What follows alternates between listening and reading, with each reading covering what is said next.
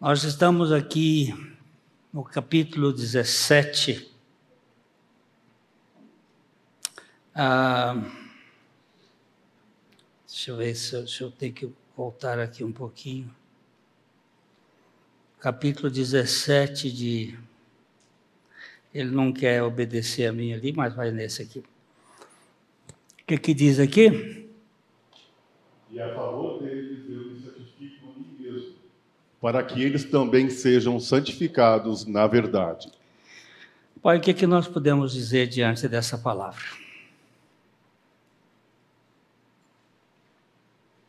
Vem operar em nós, nos nossos corações, para que Jesus Cristo seja glorificado.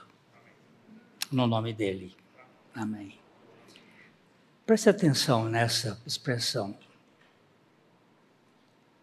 É a favor deles, e a favor deles eu me santifico a mim mesmo, para que eles também sejam santificados na verdade. É paradoxal isto, não?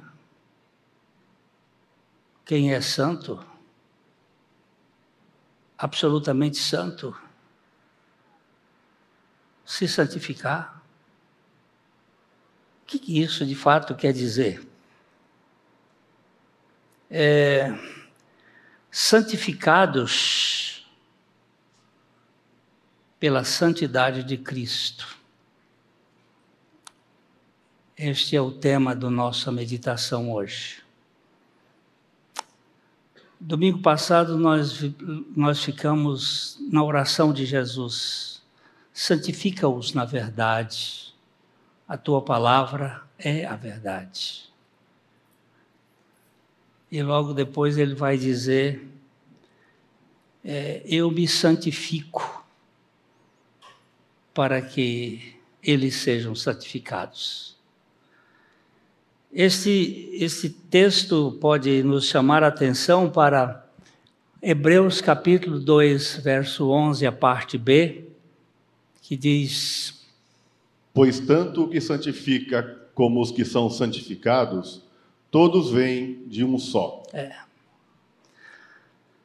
Tanto o santificador quanto os santificados todos procedem de uma única fonte de santidade, que é o próprio Deus. Jesus, ele é a causa da nossa santificação, mas ele está sendo santificado de alguma maneira para que nós sejamos santos nele. Jesus havia manifestado o nome do Pai aos seus discípulos e eles obedeceram a palavra. O, o, capítulo 17 é a oração sacerdotal do Senhor Jesus. Ele está aqui como o sumo sacerdote do da ordem de Melquisedeque. Ele não é um sumo sacerdote da ordem de Arão, araônica, que é um sacerdócio provisório e que estava focado dentro do aspecto da lei. Mas Jesus, ele é o sumo sacerdote de uma ordem eterna.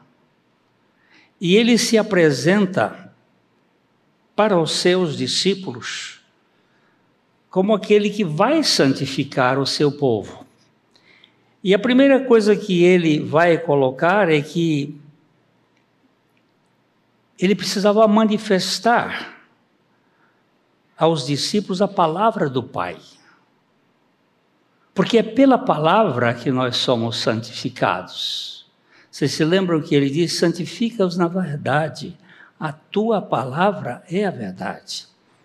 Então, no versículo é, 17,6, ele, ele já tinha dito isso. Vamos, vamos ler esse texto.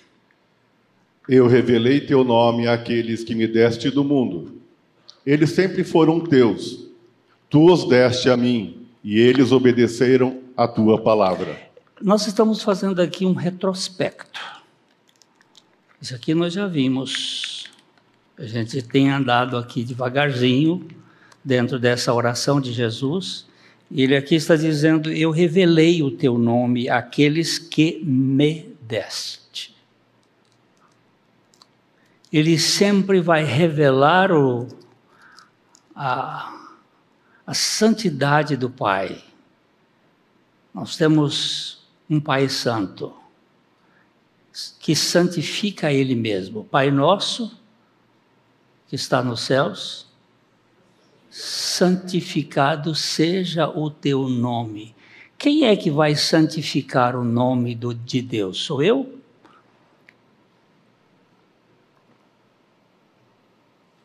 Ou é Ele mesmo que santifica o nome dele? A Bíblia diz que é tudo dele, por ele e para Ele. Mas nesse processo de santificação que ele vai operando, ele vai é, manifestando o nome do Pai aos que foram dados a ele, e, e eles receberam a palavra, como foi dito antes, e eles obedeceram a palavra. Não adianta você dizer assim, ah, eu sou um crente, tem uma Bíblia lá, como diz o pastor Maurício, muitas vezes aberta no Salmo 91 ou no Salmo 23, é, tem uma Bíblia lá em casa.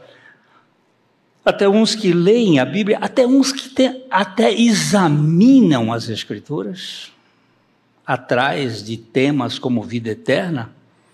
Mas ele disse: Mas vocês não querem vir a mim para terem vida.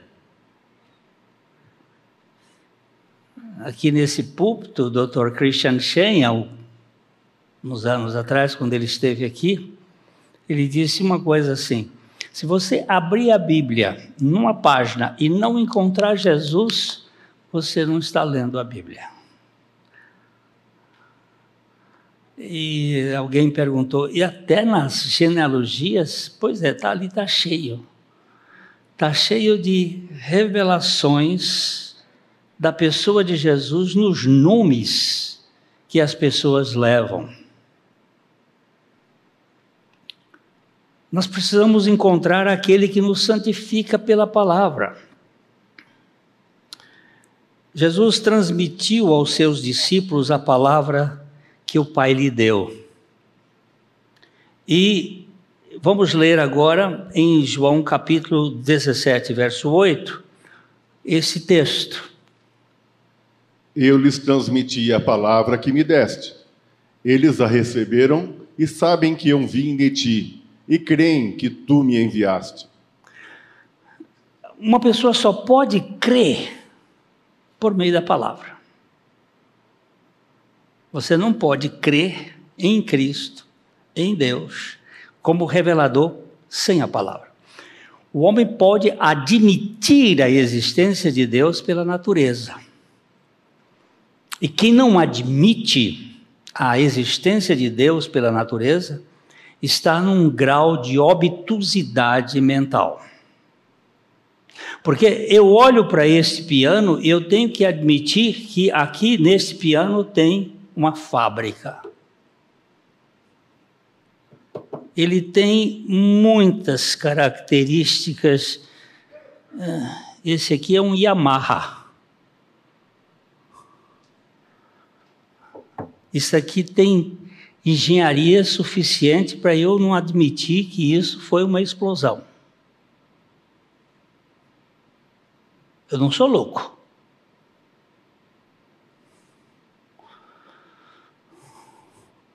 Quando eu olho uma malícia, o que é malícia?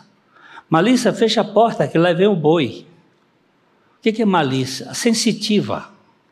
Vocês já viram uma sensitiva? Aquela plantinha, quando você toca nela, ela fecha. Você nunca viu? Ah, eu, eu, tem gente da roça aqui, gente do mato, né? Hein?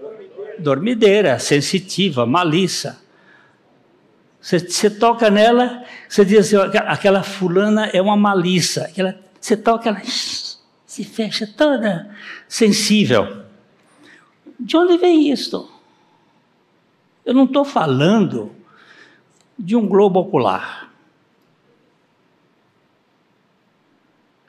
Aqui já, aqui, aqui já é um negócio mais.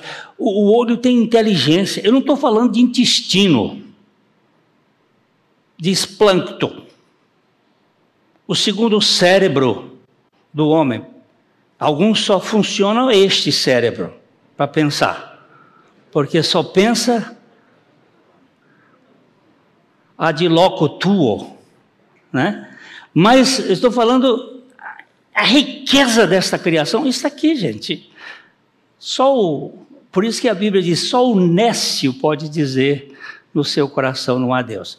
Mas crer em Deus como Deus Salvador só pela palavra e pelo Espírito Santo. De outra maneira, não é possível. Jesus pede para que o Pai os guarde.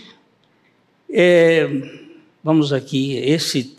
Jesus pede para que o Pai guarde, para o Pai guardá-los e roga para não tirá-los do mundo. Isso aqui nós já vimos que Deus não quer que a gente saia do mundo. O menino do o, o, o Caio, quando ele tinha cinco anos de idade, nós estávamos numa, num encontro lá no nosso acampamento, mundo de crianças lindas ali sentadas no chão, ele levantou e disse assim, pastor, por que, que Deus, quando salva a gente, já não tira a gente daqui do mundo? Porque ele estava achando que tem tanto sofrimento aqui, tantos problemas, por que, que ele não tira a gente já eu digo, isso não é pergunta de criança de cinco anos, isso é pergunta de teólogo.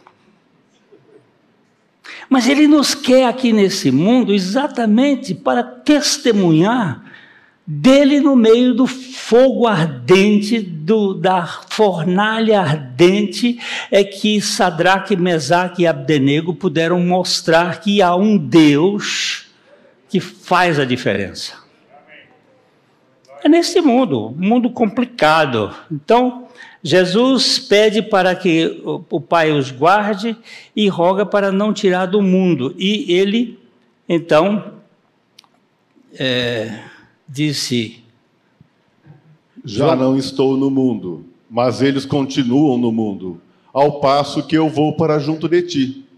Pai Santo, guarda-os em teu nome, os que me deste, para que eles sejam um assim como nós. Os que me deste, o Senhor guarda eles. Você já, já se pensou como um presente de Deus para Jesus? Se ainda não se pensou, eu convido a você a olhar se você crê nisso, que você é um presente de Deus para Jesus. Por uma, uma única razão que eu vou te chamar a atenção. Se você crê em Deus, se você crê em Jesus, você crê porque o Espírito Santo lhe convenceu, certo? Se você crê que o Espírito Santo lhe convenceu, é porque você é um dos que Deus deu para Jesus. Você é um presente de Deus para Jesus. Eu fico muito honrado de, de descobrir como um presente do Pai para Jesus. E o Pai é, é, nos ele pede para que o Pai nos guarde no nome dele. Guarde os que me deste, para que eles sejam um, assim como nós. Muito obrigado, meu Pai, porque o Senhor me deu para Jesus me salvar e me santificar. Eu sou um presente. Presente do Pai para Jesus. Outra coisa que ele vai dizer é: não peço não peço que os tires do mundo, e sim que os guardes do maligno. Ah, essa é uma coisa. Eu não quero que vocês. Uh, não peço que os tires do mundo, mas que os guardes do maligno. O senhor, o senhor, por favor, cuida dessa coisa aí, porque o maligno anda ao derredor, rugindo como um leão, tragando a quem possa tragar, mas eu estou guardado no teu nome. Ok? Jesus afirma que deu aos discípulos a palavra do Pai. Isso tudo é por caminhar da, da santificação. Ele deu aos discípulos a palavra do Pai. E aí ele vai dizer isto no versículo 14. Eu lhes dei tua palavra, e o mundo os odeia, porque eles não são do mundo, como eu também não sou. Uhum. Eu lhes dei tua palavra. Isto traz muita segurança. O ministro André Mendonça, hoje do Supremo Tribunal, fez uma oração essa semana diante do, de todo o staff do governo e ele disse pedindo para que Deus se manifestasse como Deus da palavra no meio desse país. Isso é raro hoje, muito raro hoje a gente vê o testemunho diante desta desta complexidade da política, a gente vê alguém testemunhando do Senhor para proclamar o Evangelho do Senhor. Jesus pede pela santificação dos seus discípulos. É, esse é o, um dos assuntos mais complicados não só a salvação das pessoas, mas a santificação delas. Porque quem é, crê e não é santificado, parece que não tem, não tem evidência, não tem, não tem aquela. Vamos ler esse, esse texto aí. Foi o texto de domingo passado. Santifica-os na verdade a tua palavra é a verdade. A tua palavra é a verdade. Nós precisamos nos envolver com a palavra de Deus. Eu acho que contei isso aqui domingo passado, mas vale a pena. Os alunos que estavam no seminário fazendo uma prova e o professor deu 60 minutos para eles. Uh, descrever sobre Deus e o diabo. Vocês vão fazer um, uma redação, um, elaborar um texto, e vocês vão descrever sobre Deus e sobre o diabo. 60 minutos. E os alunos pegaram papel, caneta e começaram a escrever, escrever, escrever. E, e um foi escrevendo sobre Deus, escrevendo sobre Deus, o professor disse: Olha, 59 minutos, você tem um minuto para fechar o texto. Ele não tinha falado nada sobre o diabo. Aí ele disse assim: terminou o texto, disse assim: Eu me envolvi tão profundamente com Deus que não, não sobrou tempo para falar sobre o diabo. A redação dele do ponto de vista da, do pedido, foi desclassificada, mas foi considerada a melhor redação. Porque quem tem tempo para ser santificado pelo Senhor não vai ter tempo para querer conhecer as estratégias do diabo. É aquela história que, que sempre se conta do camarada que chegou num na Casa da Moeda Americana e perguntou ao moço especialista em descobrir dólar fa falso. Você deve gastar muito tempo aqui analisando os, os dólares falsos. Ele disse: Não, eu não gasto um segundo, um minuto para ver um dólar falso. Eu passo horas examinando o dólar verdadeiro. Quando o falso aparece, eu olho e sei que é falso.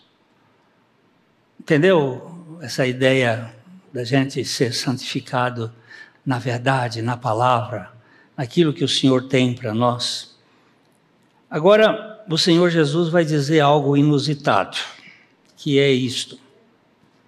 Este texto que nós é, vimos aqui, é, a favor é, e a favor deles eu me santifico a mim mesmo, para que eles também sejam santificados na verdade, ou sejam santificados na palavra, porque santifica-os na verdade, a tua palavra é a verdade. E ele aqui está dizendo: eu me santifico. Isto é paradoxal, muito paradoxal. É,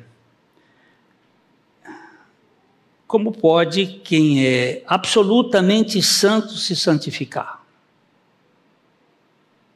É possível alguém que é absolutamente santo se santificar?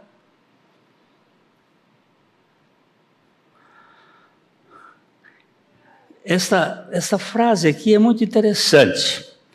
Cristo não pode ter mais santidade porque é perfeitamente santo. E não pode ter menos santidade porque é imutavelmente santo. Ele não pode ter mais santidade. Como é que ele disse? Eu me santifico.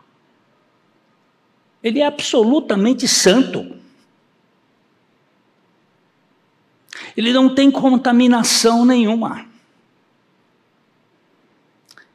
O que significa de verdade a, santificação de Cristo? O que, que, está por trás dessa santificação? O que, que ele quer dizer que eu me santifico? a mim, eu vou usar outra versão depois, é isso aqui. É isso aqui. É o sacrifício dele. O que significa a santificação de Cristo? Ele assumir o projeto de Deus para nos tornar santos nele. Ele não pode ser mais santo. E ele não pode ser menos santo, porque ele é santo, totalmente santo. Mas ele se santifica no sentido de que ele se sacrifica. Ele se entrega. Veja bem essa versão da NVT. Ele vai dizer: Eu e eu me entrego como sacrifício santo por eles, para que sejam consagrados na verdade. Ah, essa versão ela traz mais o sentido. Eu me entrego como sacrifício santo por eles, para que eles sejam consagrados na verdade, para que eles sejam santificados pela verdade.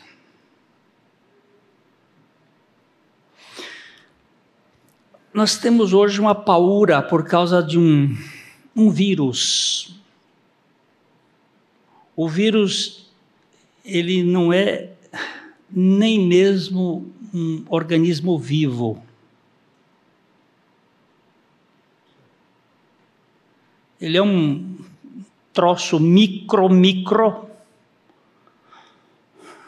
uma proteína, um, sei lá o que como é que vamos definir que entrando no nosso organismo ele infecta.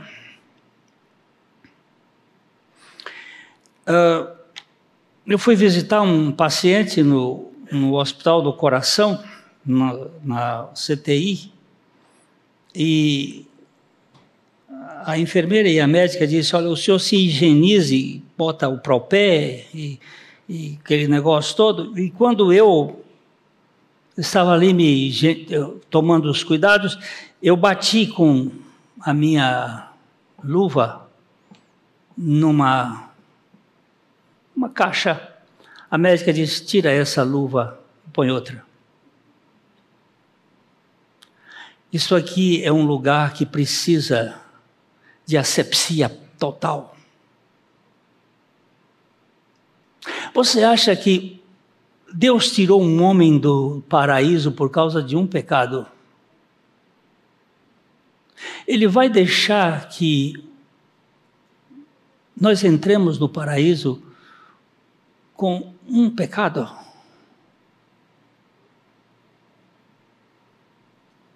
Mas como é que nós vamos ser santificados? Se a minha estrutura é uma estrutura de pecado, de ter nascido no pecado, e minha mãe me concebeu no pecado, vivo num mundo caído de pecado, como é que eu vou ser santificado? Só nele, por ele e para ele. E isso tem que encharcar a nossa mente, o nosso coração, de tal maneira que nós sejamos tomados desta seriedade. A pastora escreveu uma mensagenzinha: pecado não é brincadeira. Não é, não. Pecado não é brincadeira. Todos nós estamos tendo cuidado com, com essa máscara, com álcool em gel, com limpezas. A minha netinha chegou em casa hoje, pegou aquele troço.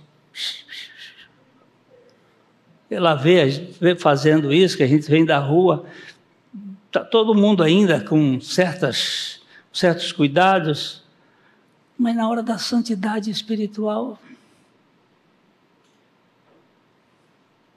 laissez-faire, laissez-passer.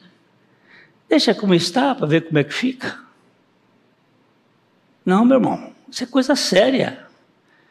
Jesus se santificou em favor das suas ovelhas que não são do mundo, para que elas sejam santas. Ele se entregou para que nós sejamos consagrados na verdade.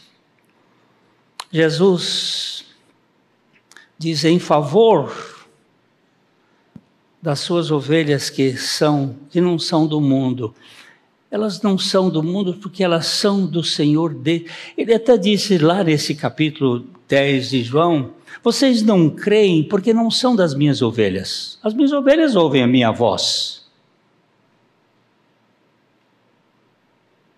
As minhas ovelhas ouvem a minha voz. E, e aqui ele chama a atenção disto: ó.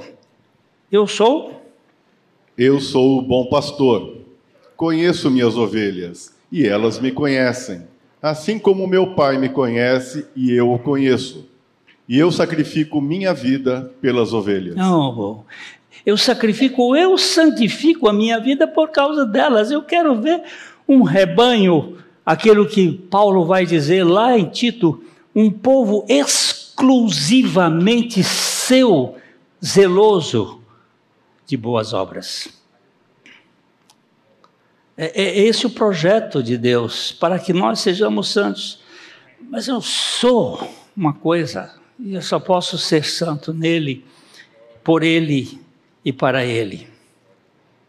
É, essa, essa expressão que Thomas Watson falou no século XVII, eu me, me impressionei com ela essa semana.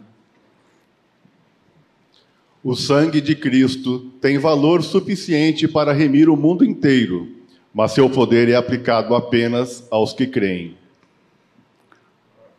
Escuta isso de novo. Pode ler outra vez. O sangue de Cristo tem valor suficiente para remir o mundo inteiro, mas seu poder é aplicado apenas aos que creem.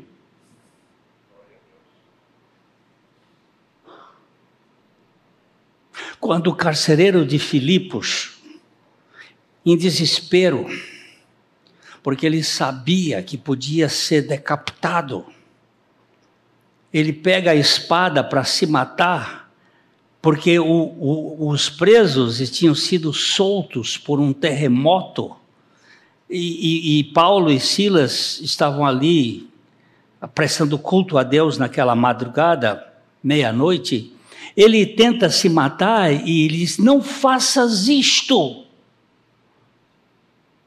E ele disse: O que, que eu devo fazer? Ele não fez nenhuma explicação da obra de Cristo, simplesmente ele disse para ele: crê no Senhor, crê no Senhor Jesus e serás salvo, tu e a tua casa. E a Bíblia nos diz que ele passou a noite expondo a palavra naquela família, e ali, na madrugada, ele batizou o carcereiro e toda a família, porque o crer é por meio da palavra e é através do Espírito Santo pela obra de Cristo. A morte de Cristo foi uma expiação que teve sucesso total e não uma tentativa parcialmente falha.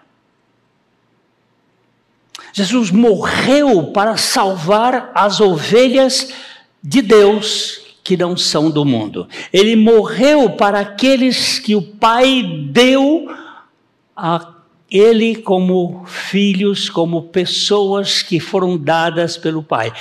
Mas a igreja se enche de muita gente, e muita gente que está na igreja não é nova criação feita pelo Pai, é joio.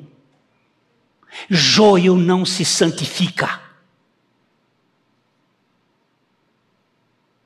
Joio só dá trabalho.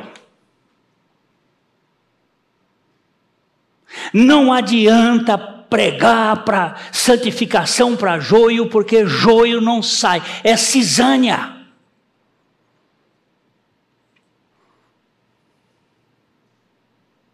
Porco gosta de lama.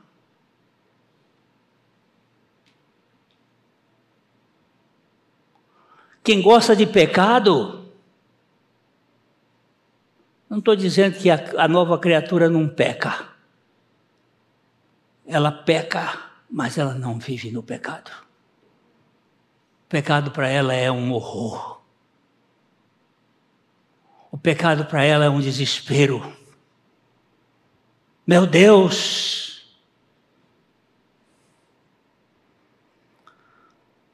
A morte de Cristo foi uma expiação. Vamos lá. A morte de Cristo foi uma expiação que teve sucesso total, não uma tentativa parcialmente falha.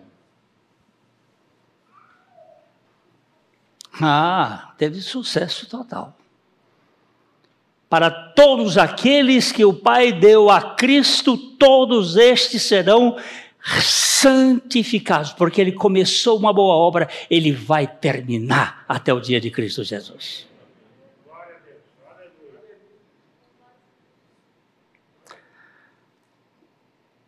Cristo, Jesus, se santificou em favor do seu povo Bem como disse J.I. Parker, a morte do Redentor, na verdade, salva seu povo segundo seu objetivo.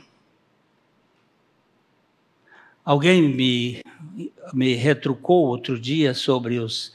Aquele, eu tenho um canalzinho de evangelização chamado Vale Estreito, e nós falamos que a salvação não se perde. Aquele que foi salvo, foi salvo.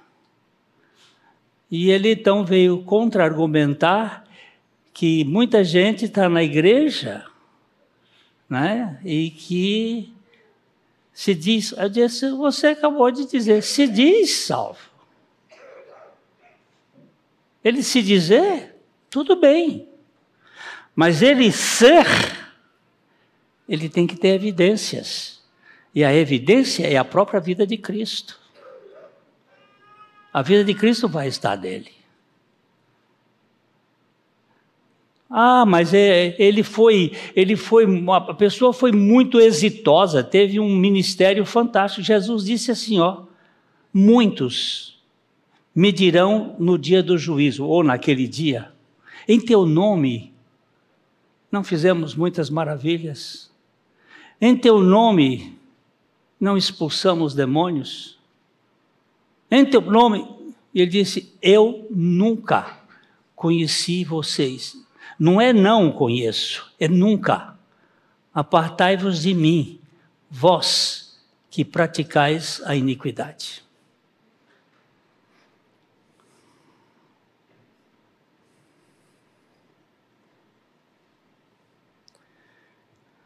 Olha aqui o texto de Mateus 1, 21. Ela terá um filho, e você lhe dará o nome de Jesus, pois ele salvará seu povo dos seus pecados. É, esse aqui foi o sonho de José. José é o homem que eu, na Bíblia, vocês até podem até achar isso bobagem, mas é o homem na Bíblia que eu tenho mais consideração. Ele é pouco conhecido.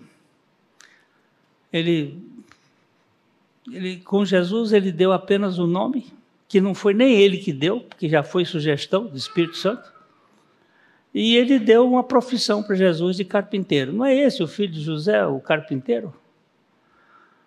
Mas esse cara, eu tenho respeito por ele, porque é o seguinte: a Maria recebeu o anjo visitando ela.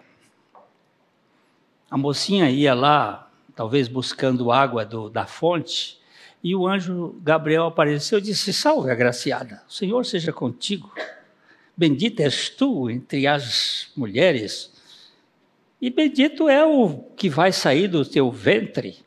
Você vai ser mãe. E ela ficou assustada. Disse: Como é que pode ser isso se eu. Eu não, não fui a um botel com um garoto, eu não nunca tive relação sexual com nenhum. Diz, não, não é nada disso. A sombra do onipotente, quer dizer, são coisas que não cabem na cabeça de ninguém, ainda muito menos de uma jovenzinha. A sombra do onipotente, Deus é luz, não há nele sombra alguma. A sombra do onipotente virá sobre ti, e o ente que será gerado em ti será chamado Filho do Altíssimo. Ela não teve conversa, só disse: Aqui está a serva do Senhor, cumpra-se em mim segundo a tua vontade. Mas Maria teve a evidência de que a barriga crescia. Logo em seguida, ela começou a perceber, depois de uns dias, que a menstruação não veio, que os hormônios começaram a mudar e ela, ela percebia.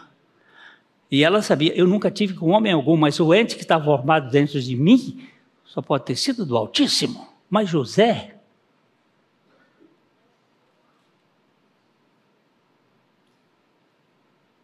Como é que ele ia saber?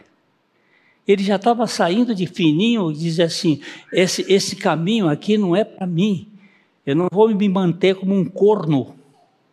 Eu vou cair fora disso aqui. E o espírito de noite diz: pera, pera, pera, pera, pera. Não, senhor. Um sonho, mas sonho é sonho. A própria Bíblia diz que quem tem sonho conta o seu sonho como sonho. Vem agora dizer como sonho: Este homem me tira do sério porque ele nunca sentiu, ele nunca soube, ele simplesmente creu na palavra. Por isso que eu tiro o chapéu para ele. Ele creu. E ele disse: Olha, você vai dar o nome dos, dessa criança, ela, Maria, dará, terá um filho e você lhe dará o nome. E o nome é Jesus um nome que não tem no Velho Testamento, mas que no tempo do Novo Testamento já havia muita gente com esse nome. Até o Barrabás era Jesus Barrabás.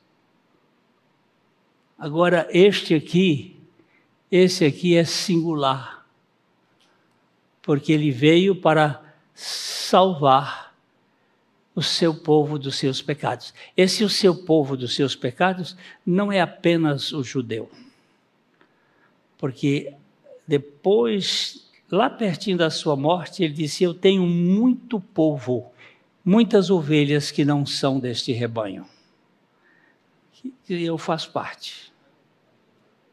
Eu faço parte dessa que nós vamos domingo, no domingo que eu voltar aqui, nós vamos começar a olhar o capítulo, o versículo 20, que Jesus orou por mim, orou por você.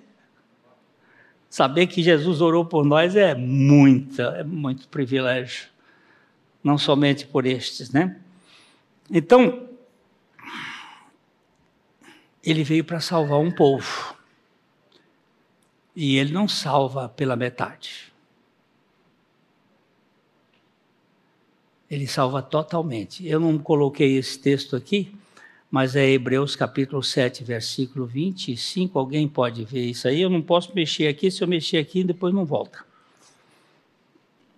É, é, eu acho que é o 25. Eu, esse, ele intercede por nós, salvando totalmente os que por ele se chegam a Deus, vivendo sempre para. Pastor Eric pode. Pode. pode ah, ele está lá. Por isso, também pode salvar totalmente os que por ele se chegam a Deus, vivendo sempre para interceder por eles. Por favor, leia outra vez. Por isso, também pode salvar totalmente os que por ele se chegam a Deus, vivendo sempre para interceder por eles. Salvar como? Salvar como?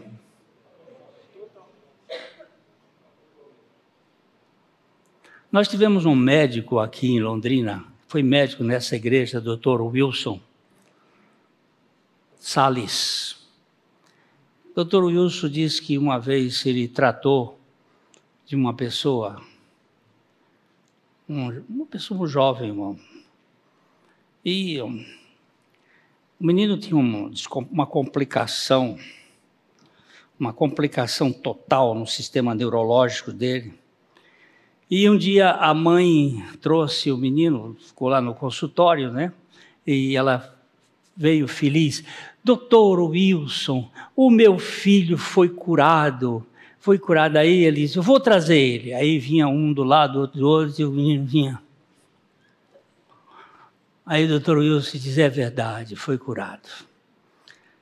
E esse fui eu que curei. Você entendeu o que é isso?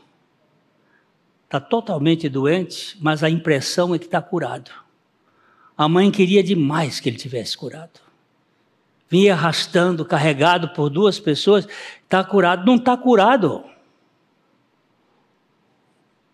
Porque quando está curado, está curado.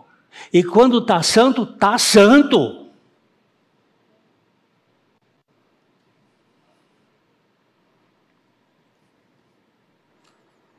Eu gostei dessa expressão aqui, desse judeu. Esse não, pode ler. Não creio no evangelho de Satanás, que diz existir uma possibilidade de salvação. Uma possibilidade de salvação é uma possibilidade de condenação. Esse, judeu Aron Saf, Adolf Safir é um judeu húngaro convertido no século XIX Presta bem atenção nessa frase. Não creia. Não creia no evangelho de Satanás que diz haver uma possibilidade de salvação.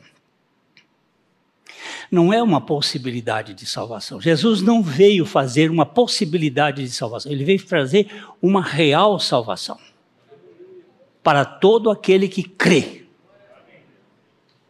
É uma real salvação.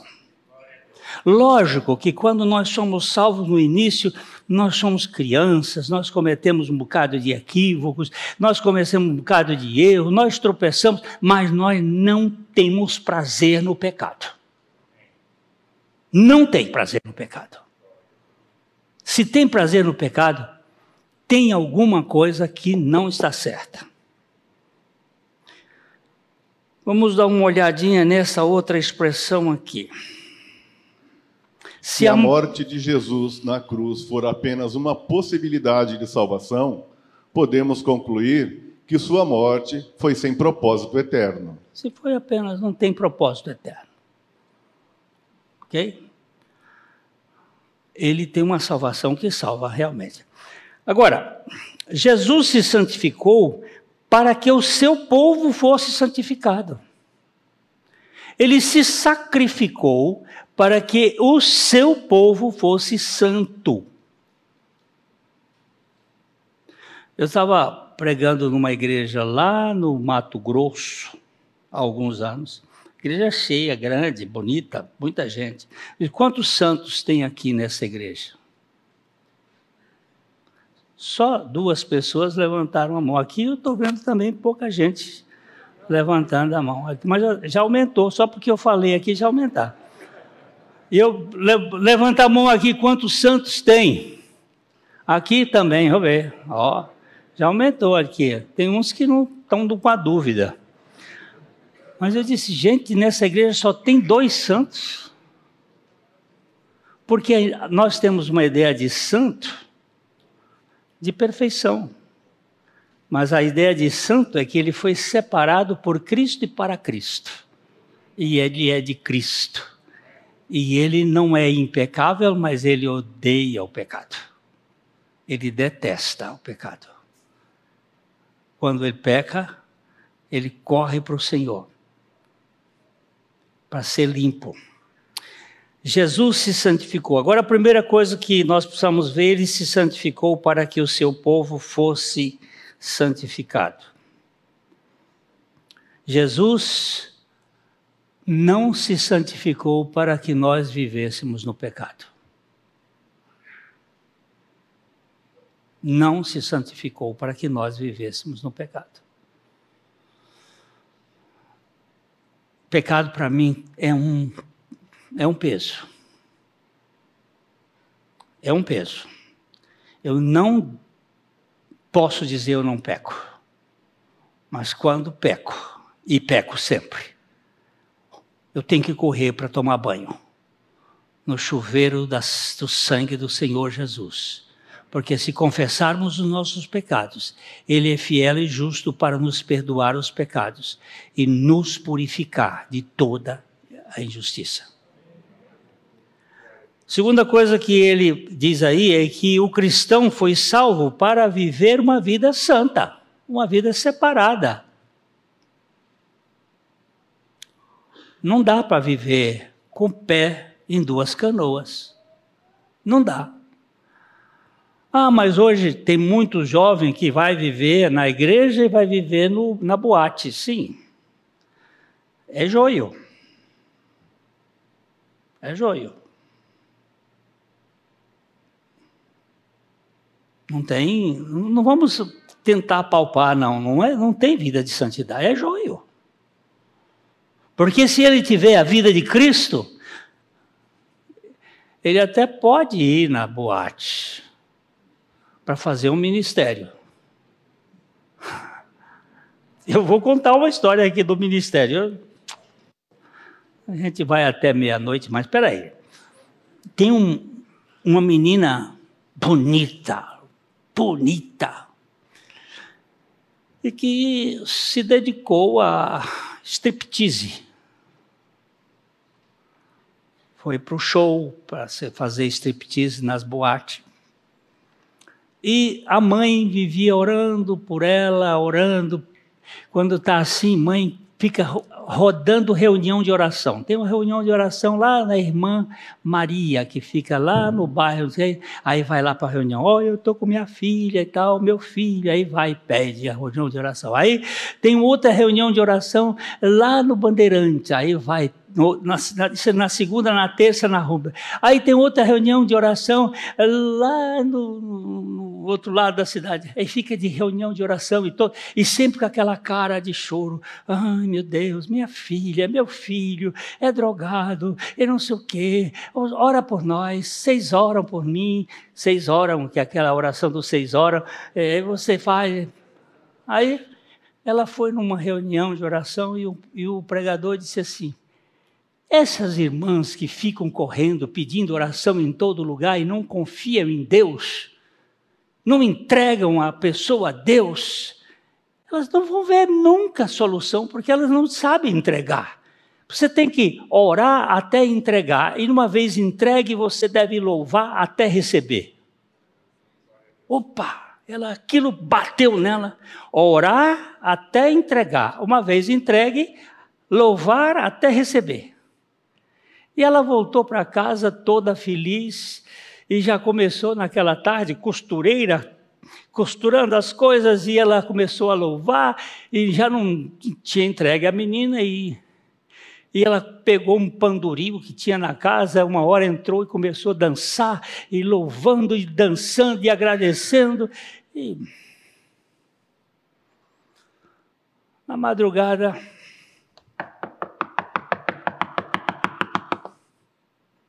ela levanta, era a filha. Mãe, mãe, mãe, o que foi, minha filha? O que foi? O que foi? Você não sabe o que aconteceu, mãe. O que foi que aconteceu, minha filha? Eu estava lá na boate, dançando, fazendo um striptease, não sei o quê. Entrou um moço bonito e sentou na mesa da frente, na primeira mesa, frente do palco, e ficou de cabeça baixa.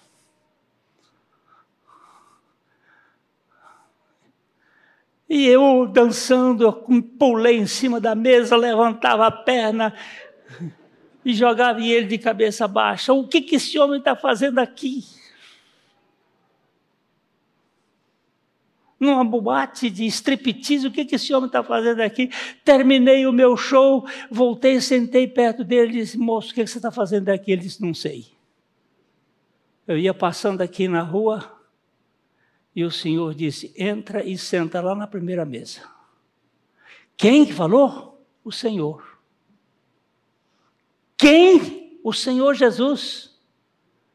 Mãe, esse moço falou de Jesus para mim. E Jesus entrou na minha vida. Menina, ela passou só uma tarde louvando. Passou meses orando, clamando, clamando, entregou Passou só uma tarde louvando, de repente Jesus entra na história, ministério dentro da boate. Levou um filho dele que estava passando. Pode ser que esteja, que ele mande ir lá. Mas filho de Deus, indo para ver striptease, alguma coisa está errada. Eu, filho de Deus, vendo pornografia, meu Deus, Isso, isso, é, isso encharca a minha alma de, de... Eu não digo que eu não olho, eu digo que eu preciso dele. E só o poder dele para me tirar disso. Jesus se sacrificou para nos santificar. Jesus É isso que eu. É porque o meu, meu é um pouquinho mais atrasado. Outra coisa que Jesus fez. Jesus tem dado ao seu povo o poder de viver em santidade. Não, tem dado, ele dá o poder. Sede santos. Eu sou santo. Você pode ser santo. Eu lhe dou a condição para você ser santo.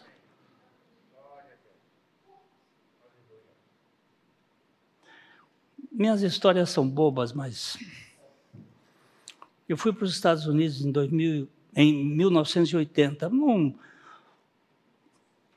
num projeto de Rotary. E estava lá terminando o, o tempo, fiquei 40 dias,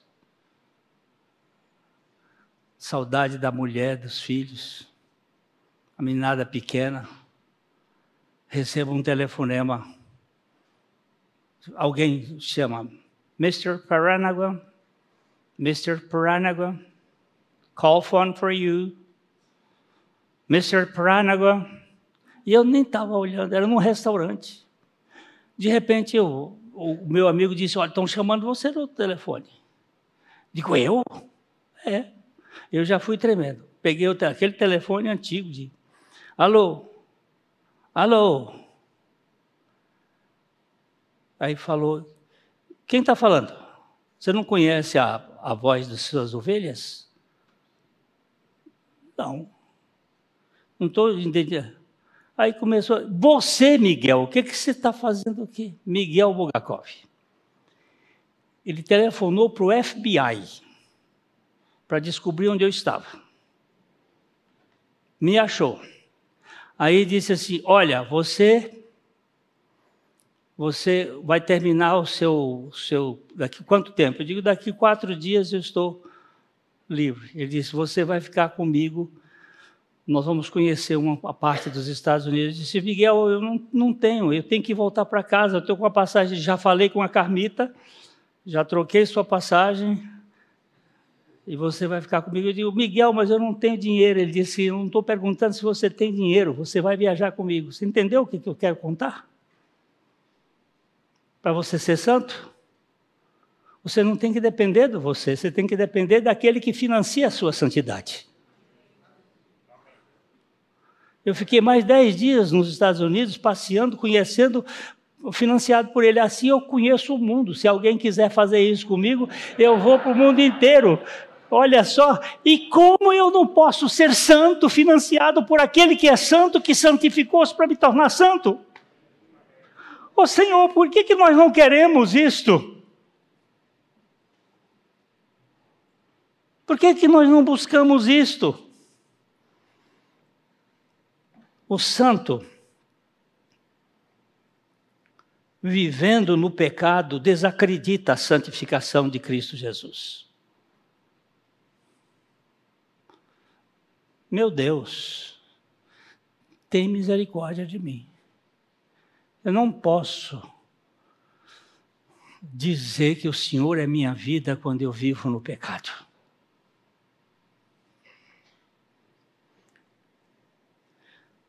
Há duas coisas que não batem: salvação sem Cristo e vida cristã sem santidade.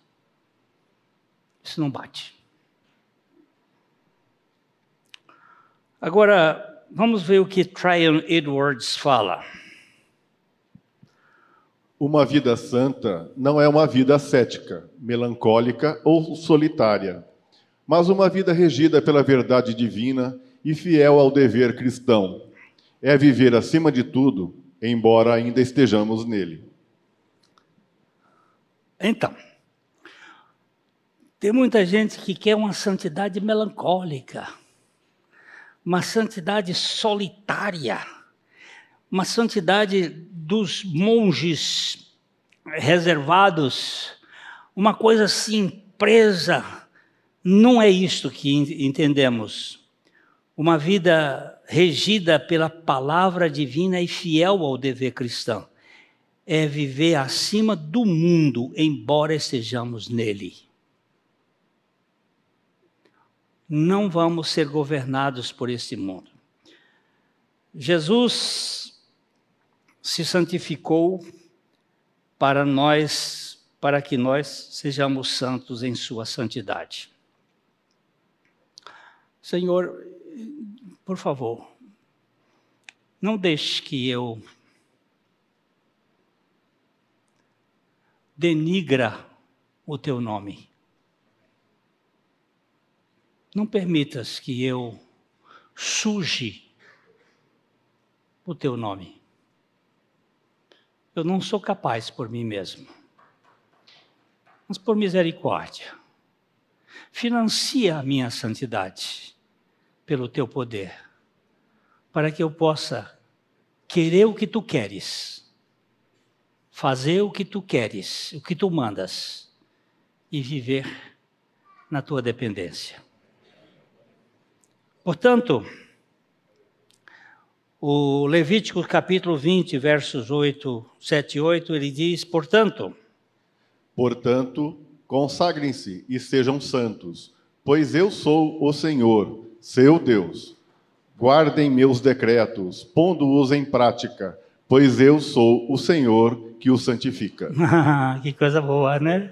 Ele manda consagrem ou sejam santos mas sou eu que vou santificar vocês. É com a minha santidade que vocês vão ser santos. O Senhor Jesus conta aquela história do, do, do, das bodas e que convidou as pessoas para virem para as bodas e mandou buscar nos valados, nas cruzilhadas, em todos os lugares, e trouxe, e cada um era vestido com a roupa dele Ou seja, cada um de nós tem que ter a santidade da própria justiça de Cristo e não, e não a nossa. Porque isso para nós é muito pesado, é muito difícil. É. Ah, não é o pensamento constante de meus pecados, mas a visão da santidade de Cristo que torna os santos cientes de sua própria pecaminosidade. Eu tentei, até eu ia ligar para o Marquinhos, porque ele tem aquele desenho que fizemos uma vez, que é, é mas eu não consegui depois e acabei esquecendo. É, é um, um, um, V, assim, um, um cone, né? Aqui é o crescimento do pecado e aqui é o crescimento da santidade. Quanto mais eu cresço em santidade, mais eu cresço em pecaminosidade, mais eu tenho consciência da pecaminosidade, de quão pecador eu sou. Quanto mais eu cresço em santidade, que é crescer em santidade é crescer para baixo. Você vai crescendo para baixo, para baixo, para baixo, para baixo, para baixo. Convém que ele cresça e que nós uh, decresçamos. Mas quanto mais eu cresço em santidade, mais é que eu vejo a minha pecaminosidade, que eu vejo minha sujeira, que eu vejo minha fealdade, que eu vejo. E, e, e mais eu dependo da suficiência do Senhor para a minha vida. Uh, por favor, eu, o Lutero disse o seguinte: tenha cuidado para não medir a sua santidade pelos pecados dos outros. Esse é um problema. A gente se compara pelos outros. E comparando. Ah, qual é um santo aí que a gente duvida dele?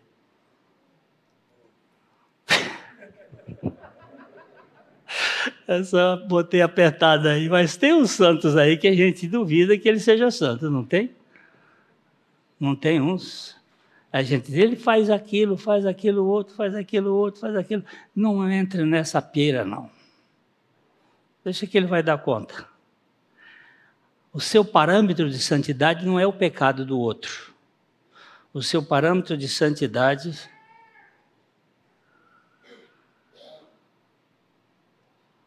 é a cruz e o Espírito Santo.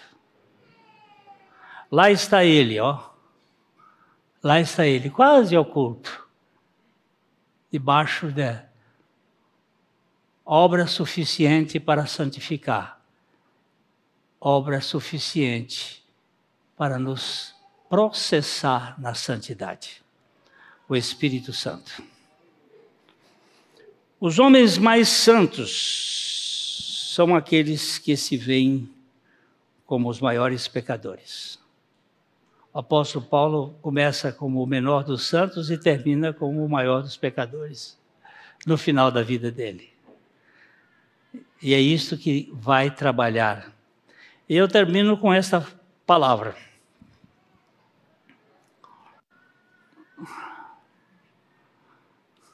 Essa palavra aqui é meth. A primeira letra do alfabeto hebraico, a letra do meio e a última letra. Aleph, Mem, Tal significa na verdade ou amém. Quando Jesus dizia na verdade, na verdade, amém, amém. Na verdade, na verdade. A verdade, ela começa com a primeira letra do alfabeto, com a letra do meio e a última letra. Ou seja, todo o alfabeto tem que estar dentro do conceito da verdade, porque é a verdade que vai nos santificar. A verdade em Jesus. E nós vamos ser santos pela santidade de Cristo. Louvado seja o Senhor.